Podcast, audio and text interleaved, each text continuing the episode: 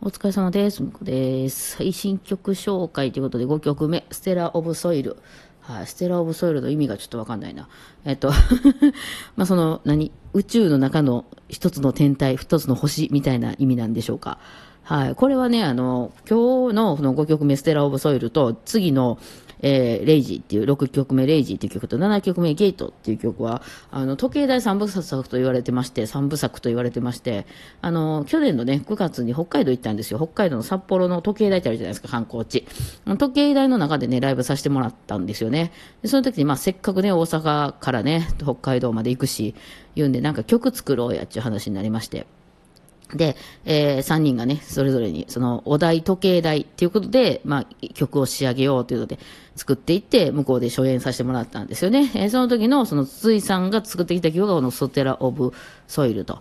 なんか、私もちょっといつもなかなか覚えられないんですけど、まあ、説明したところによれば、北海道という大きな大きな大地の、大地を宇宙と見立てて、その中にあるステステラ、あの、星、えっと、時計台という天体、みたいな意味だそうです。もう、ふーんっていう。ね。まあ結構ゆっくりめな曲でね、これ初演した時はバイオリンとピアノ二人で弾いたんですね。まあそれでも十分に成り立つ曲なんですけども、まあ録音は全員で、えー、弾いてはいるんですけど、これね、一番初め、まあ、イントロがあって、バイオリンがバーンと入ってくるんですけど、その、なんか、初めのメロディーもう一回弾くんですね。繰り返しみたいになって。で、その時に2回目は、あの、ハモリパートが書かれていて、えね、筒井さんがハモリ、ハモ、ハモリパート書いてたんですよ。だからこれバイオリン2本で重ねるって、うんかなって私は聞いたんですよ。まあ録音やったら何とでもできるんでね。で、それかまああるいは筒井さんがあのアコーディオンでハモるかみたいな。で、アコーディオンにしようと思ってるんですけどね、みたいな話をしてたんです。で、えっと、その後、なんかこう、えっと、何、何かな、あの、廊下のライブで弾いた時に、あの、そのハモリがね、いや、これなんでかっていうと、辻さんめちゃくちゃピアノ弾くんですよ。でピアノもアコーディオンも出てくるんですよね。えでも実際のライブではそれ一人しかいないので、まあ、ピアノの方に行っちゃったらですね、そのアコーディオンのパートを弾く人がいないので、あのー、誰かハモる人おらへんって言って、あの、松本さんちょっとハモってみたいな、え、ギターが？みたいな感じで、で、なんとハモってみたらですね、なんか良かったんですよ。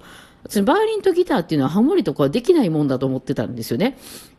やっぱ音が違いますんで、あの、なんですけど、そのハモリという意味ではなく、なんかちょっと、その、ええ感じになんかね、あの、うまい具合にその奇跡の コラボレーションが生まれたんで、えー、もう録音もそれでいこうみたいになりまして、えー、バイオリンがメロディー弾いて、ギターがその3度上かなんかを弾いてるみたいな感じでね、なんかいい感じになりましたね。